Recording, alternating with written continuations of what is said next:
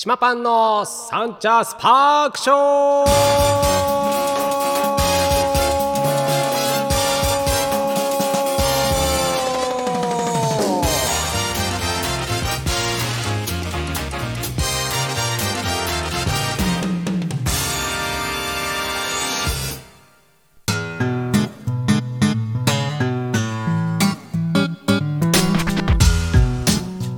ことで始まりましたサンチャスパークショーでございます。お送りするのは島パンお一人様でございます。本日は7月の6日火曜日になります。よろしくお願いします。えっ、とまあお一人様なのでマキテルさんがお休みということになりますがまああのつらつらとお話ししていきたいと思います。そんなところでえー、っとね何の話しようか。えーとあのねもう僕 YouTube をねまあよく見るんだけどまあテレビがないっていうのもあって、まあ、YouTube を見ることが多いのね。で基本的に猫動画とバイク動画を見てるんだけどあの最近ねバイクの方がねちょっと多く見ちゃっててでレストアっつってあのまああの不動バイクね。不動バイクってあの動かないバイクを買い取ってそれを動かせるように作り直すっていう人たちがいっぱいいるんだけどそういう動画を出してるのが、ま、それを見るのがすごいちょっと最近ハマっちゃってて。でなんか若い頃はまあバイク乗ってたけどそのいじってて意味は分かんなくやってたんです。あのなんだろうなサービスマニュアルとかも高いから買わないで自分でねあの自分のあのなんか分かる範囲でまあ分解して組み立てたりしてたんだけどまあそれがねなんか大人になるとああの頃やってたこの映画間違ってたわみたいのがなんかねこの YouTube を見て確認できてんだよね最近。でなんかうわ本当にこれすげえな。あ俺やってた間違ってたわとか。あこの組み方やったけどあこれ逆だった俺みたいなさ。それでもまバイク走ってたしまあすげえ調子悪くなってあのーダメになっちゃったやつもあるけどそんなのが結構なんか勉強になって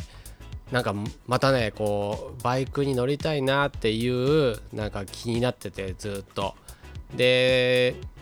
そんな中でねあのーちょっとねあの僕 GB250 クラブマンっていうのに乗ってたんだけどそのクラブマンをねあのーまあいろんな YouTuber さんのそのレストア中とあとはあのカスタムとかやってるカフェレーサー仕様にしたりとかってそういうのをやってる YouTube を見てるんだけどその中であのトヨちゃんガレージってのがあってトヨちゃんガレージね。あの大学生の子があのなんか素人うーまあなんだろうな。素人さんなんだけどなんかすごいなんだろうな。うんなんだろう。なんて言ったらいいんだろう。これね難しいね。すごいね。マニアックなことやるのよ。やっぱそう不動バイクっていうのを買ってきてでそれを組み立て直すんだけどでエンジンを全部分解して全部やりなんかこう洗浄したりとか磨いたりとかあとは買い替えたりとかしてやるのをまあ大体あのプロの人たちがやってたりするのよ。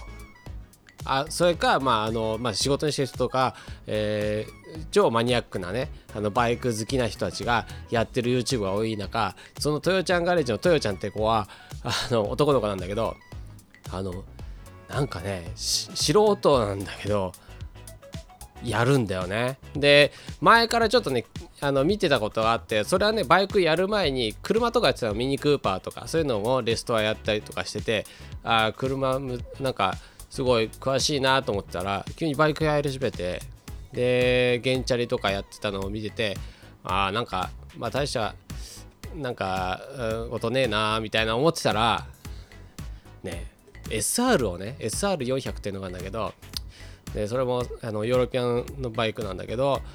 それをやり始めておおと思って結構250400とかやり始めるなと思ったら今度 GB250 も買ってきてやり始めたわけよ。そしたら俺がハマっちゃってでその時にねえー、僕ね GB250 を乗ってたのが高校生の頃。で一番初めに乗ったのがあのオフロードで、えー、XL250R っていうのを乗ってたんだけどでそれを乗った後に自分で、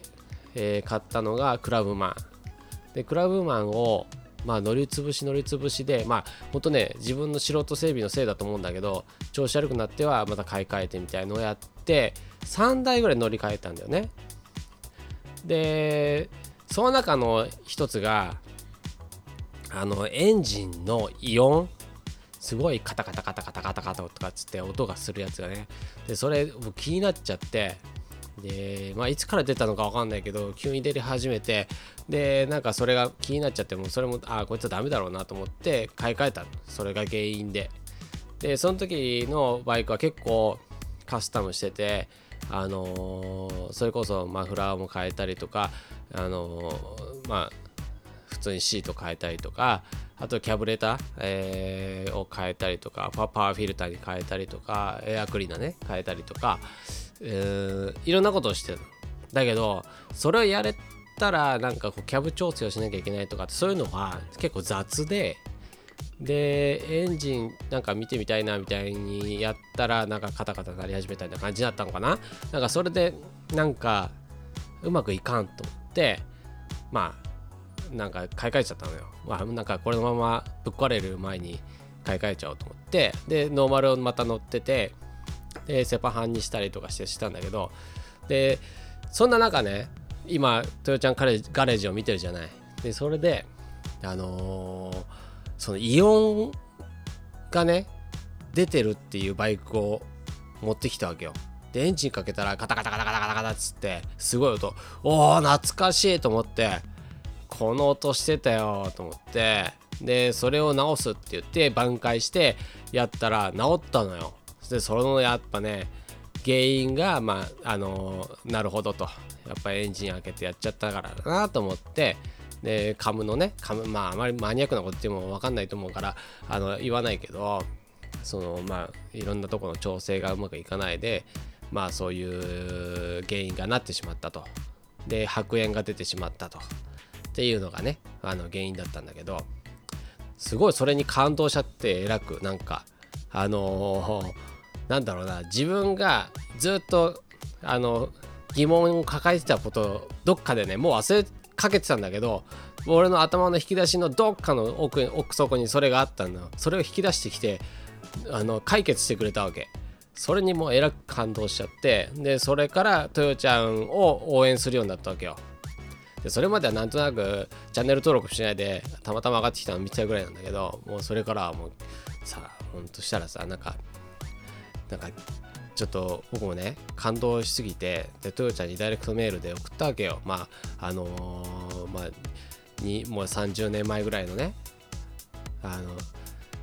疑問がねやっと解決できたと。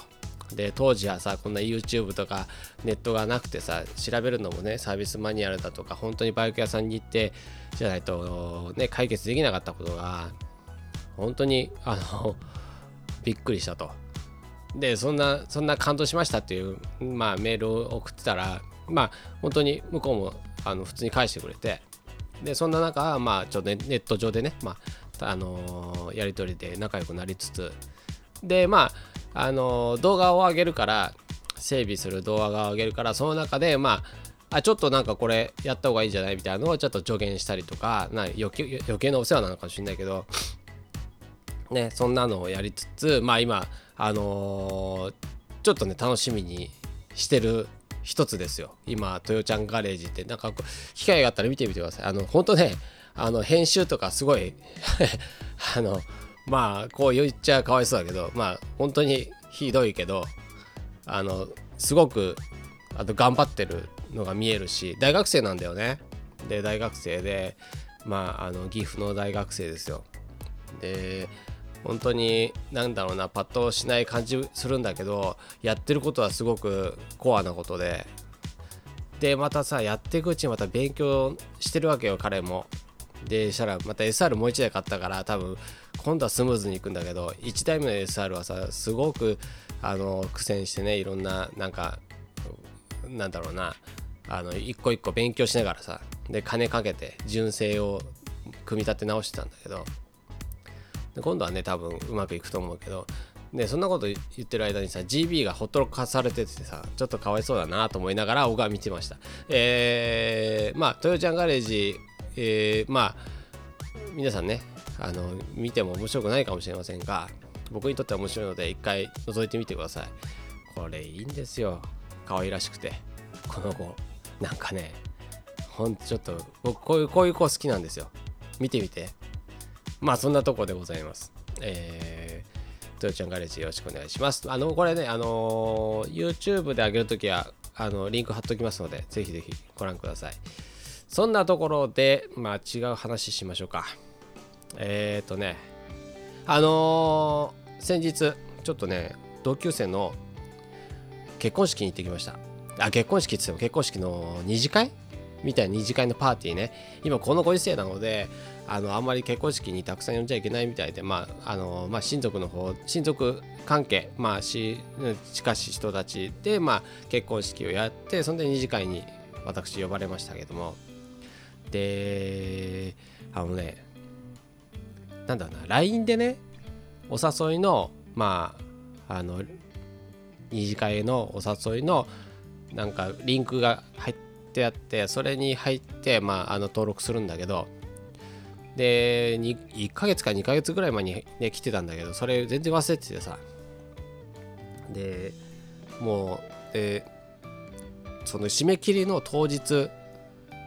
もう全然気づかなくてで友達が来てくれてあのそういえばあの申し込んだ？出席出した？って言って聞かれてあ忘れてたっつって当日の本当あのギリギリに登録してさでああごめんごめんっつってなんかあの LINE したんだよそれで。あごめん忘れてたわとかっつってあの行くからよろしくねっつって今日登録したからギリギリだけどで連絡したらああありがとう来るならついでに挨拶してよみたいな。あおおいいよみたいな。乾杯の挨拶かを頼まれたわけよ。で軽くねああいいよよ任しといてみたいな。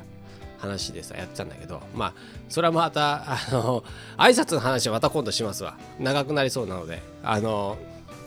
でそんな話でねあの申し込んでさ行ったわけよ。で当日がさそっから1ヶ月後ぐらいなんだよね。申し込んでから。1ヶ月もないのかな。でその間もさ店がさバタバタしたりとかさなんかいろんなことを目まぐるしく毎日起こるわけだからなんかすっかりさその日取りも忘れてて。したらさその間にねあのうちの嫁さんがなんか僕の洋服をめちゃめちゃ断捨離したわけ。なんだか知らないけど。したらさスーツも捨てられちゃってスーツ捨てられる。でちょっと良さげな襟付きのものとかパンツも結構なくなっちゃったわけ。で僕もなんか「ああいいよいいよ」みたいな「これ捨てていい?」みたいなの言われて。ああ、なんか別にいいよ着ねえからみたいな。もう全部着てねえしみたいなさ。なんかそんな軽いノリで全然あの物を見ずに あのもうなんかスッキリするんだったら捨てちゃってみたいななんか言って全部捨てちゃったわけ。で前日かなその前日ぐらいにそういえば明日結婚式のパーティーだったと思ってで洋服なんかあるかなって言ってうちのママに言ったらないわよみたいな。捨てちゃったからないわよみたいなまああのー、ご本人にねそれ相談したのよ。結婚あの新郎さんに。あのー、スーツがないんだけど大丈夫かな？ドレスコードなんかある？っつったらうん全然大丈夫だよ。みたいな。あの健太らしくしてくれれば全然何でもいいよみたいな入ってきてあありがとうありがとうっつってじゃあ安心安心と思ってじゃあどんな人が来んの？っつったら結構なねあの ABEX の方とかねあの芸能関係の方とかまあそこそこなねであまああのちょっと IT 会社の方たちとかなるほどと。もうメンツ聞いてちょっと引けたね。あやべえなこれと思って。でうん結構今からスーツ買えねえしな。まあいいかって思いながらも忙しくしてて。で前日もさ土曜日曜日にあのパーティーなんだけど土曜日にさ忙しくて。で泊まり込みだったのよ。でもほほぼ、ね、寝てない状態でさ迎えてねあの当日。で友達と一緒に行こうっつっていう話してたから。でその子とちょっとやり取りしてて。でどうする？みたいな。あじゃあ表参道で何時何時に待ち合わせしようよっつって言ってさでそんなんであの言ってたんだけどで俺スーツなくてさ大丈夫かな？って言ったらでメンツがな誰々でこんな人が来るらしいんだけどやばくない？みたいになって。どうしよう？俺なんもないんだよな？と思ってなんかデニムじゃまずいよね？とかっていや絶対まずいと思うとかってそりゃそうだよな。とじゃあじゃあもう俺あの仕事落ち着いたらあのユニクロに行ってねあの買ってくるわっつって。でユニクロでまあ揃えていけば大丈夫でしょみたいな。まあままだマシかなみたいなってさ。まあさすがにねそっからスーツを新調するとかできないからまあとりあえずはなんかシャツとかちょっとね揃えていこうかみたいな話して。じゃあじゃああとあったじゃあまた後でねっつって。で電話切ってで仕事ある程度もうバーッと終わらせてでお昼過ぎまあ2時ぐらいかな。まあとりあえずあのじゃあ家帰ろうっつって家帰ってシャワー浴びてでユニクロにねダッシュで行ってさで5時、えー、45分に待ち合わせしてたからで2時からそこから3時ぐらいにねあの、えー、ユニクロへダッシュしてその間にさあの選挙の投票も終えてでユニクロ行ってでユニクロ入ってもうメンズ感があるからでもとりあえず上行ってメンズ行ってよしと思って大体イメージできてたからもうとりあえずあの試着なしで買っちまおうと思ってで自分のサイズも大体わかるからでこれのこれの S とこれの M とこれの LM と、えー、ちょっとねあの小寒かったからちょっと上も買っちゃおうと思って上も、えー、買ってね。でまあわずかねまあ色だけちょっとまあどうしようかなみたいな。だけどまああのそんなにね明るい色じゃあれだからと思ってそれぐらい悩んだぐらいでもう入って10分で買ったの。10分で買って出てきてで家帰ってとりあえず試着ね。家で試着。もうダメだったらもう息子にあげちゃえばいいからもうとりあえずね。まあ着終わったら息子に行きなんだけどどっちにしても。だけどまあとりあえず着てで、えー、したらさ、えー、白のシャツね。でボタンのねシャツ。でネクタイはなし。で上ちょっとカーディガン。グレーのカーディガン。でパンツ、えー、濃い、えー、まあまあ黒っていうか、まあ、ちょっと若干すすけた黒ぐらいの、あのー、パンツね。スリムパンツ。のちょっと、え、8分だけぐらいのやつ。でまあ靴はまあ革靴でいいかと思ったからで革靴見てたら革靴もなんかわやばい。なんか全然履いてなきゃやっぱ劣化するんだなと思って。そしたらまあカジュアルなでいいだろうと思って、えー、ドクター・マーチンの8ホールね。エンジンのやつね、あの、を履いてね。でちょっとまたあの8分あ9分ぐらいのパンツをちょっと織り込んで、まあ、8分ちょっとぐらいにしてね。でブーツ見せながらもう完全になんか違うよね。なんかまあ僕としてはねなんか清掃な感じしたわけよ。もしくは俺コックコートで行ってやるかと思ったのよ。カリー番長のマークのついたコックコートで行くかそれかまあうんって思ってでとりあえずあとはなんか持つものだよなと思っていつも肩掛けのねマンハッタンポテージのあの肩掛けのカバンしてるけどこれは完全に学生だなと思って。であのー、前ねママに買ってあげた革のカバンがあってそれユニセックスだからあのー、ちょっといいんじゃねえかなと。思って黒のねちょっと大きめの、あのー、カバンなんだけどあこれはいいかもしれないって探してさ。で家なんか探してどれだどれだっつって探してああったあったっつってそれかけたらさかけたらもう大人よ。なんか黒のねあの大きめのトートバッグぐらいのあの革のカバンなんだけどおこれでかなり高級感出たじゃんと思ってまあこれでスーツ代わりだと思ってまあまあいい感じで行ったわけよね。であとはさなんか湿気は多くてさなんか髪型も決まんなくてどうしようかなと思って表参道で待ち合わせだったんだけどでもそっからまああの早めに決まったしまあちょっと早めに行ってお友達の美容室に行ってちょっとセットしてもらおうと思ってまあ早めに行ってね連絡してあちょっといい？ってやってもらって、まあ、そこまでぐらいはやってさまあ本当にで今髪型っつってもまあちょっと長めのね2ブロックのあのー、髪の色が金髪となんか青緑みたいのが混ざった色なのよ。想像できないでしょ？あの変な色してるわけ。でこれも結婚式前にやればいいやっていう頭の中にあったんだけどそれも忘れてたから結婚式の日取りを。だからもうそのまま来ちゃったわけ。でも友達にさやってもらってんだけどこれどうにかなんねえのっつったら、うん、いいんじゃね？もうこれでセットしていけばみたいなさ。でもとりあえず行ったわけ。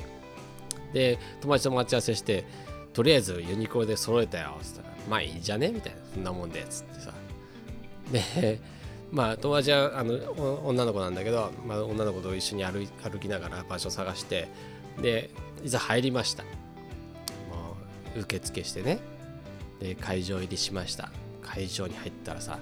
えー、9割、えー、ぐらいはねスーツ。で女性もほぼドレス。なかなか。そして私完全浮いてる状態。カジュアルすぎて。普通で来たやつ俺ぐらいしかいないから。って思ったら隣のねテーブル隣のテーブルの席がさ芸能関係っていうかまああのちょっとねお笑い芸人とかいるようなあれでしたら結構私服が多くてああ隣でよかったと思ってこれ離れてたら俺多分本当にそっち側で浮いてると思ってここなんか変な芸人ゾーンだからああ助かったわと思ってさ。けどほんとね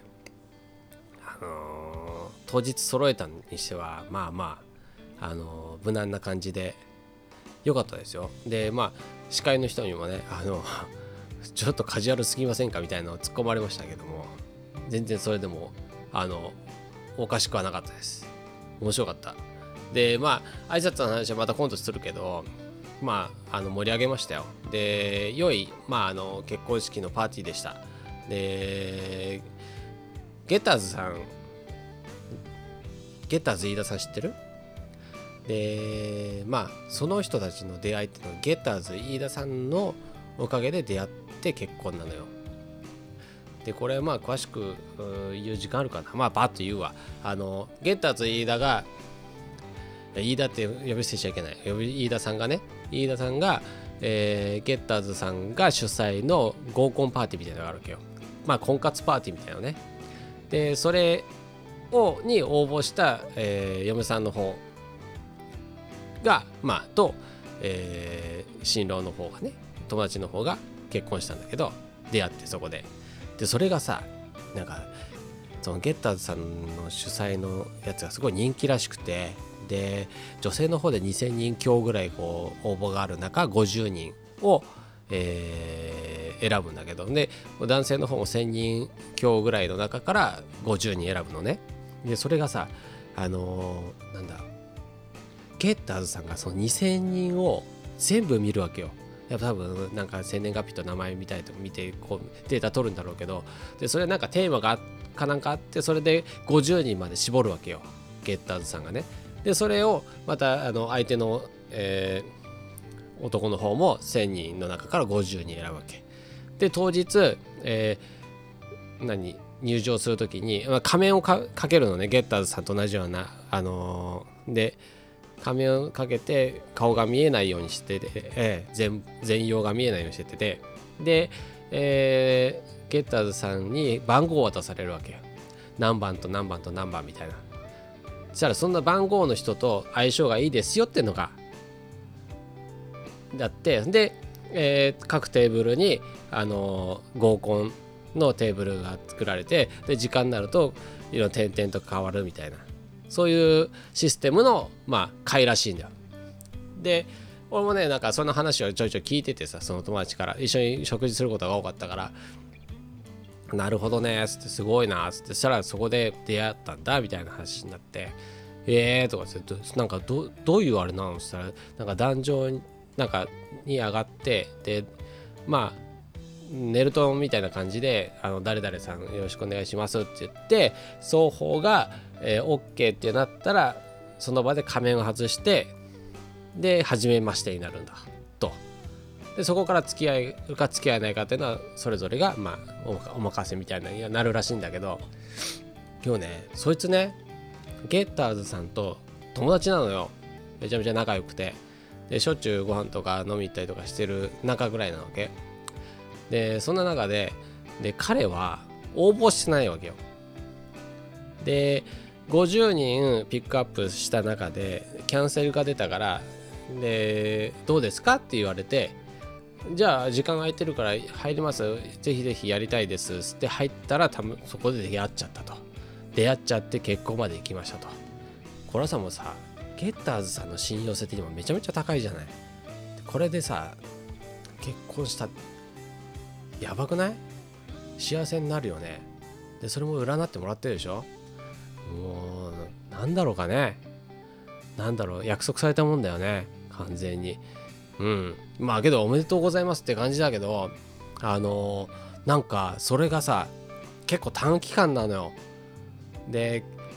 俺結婚するわすることになったわって言われたのが12月中旬ぐらいだったのね。まあ何年か、まあ、2年ぐらい前なんだけど。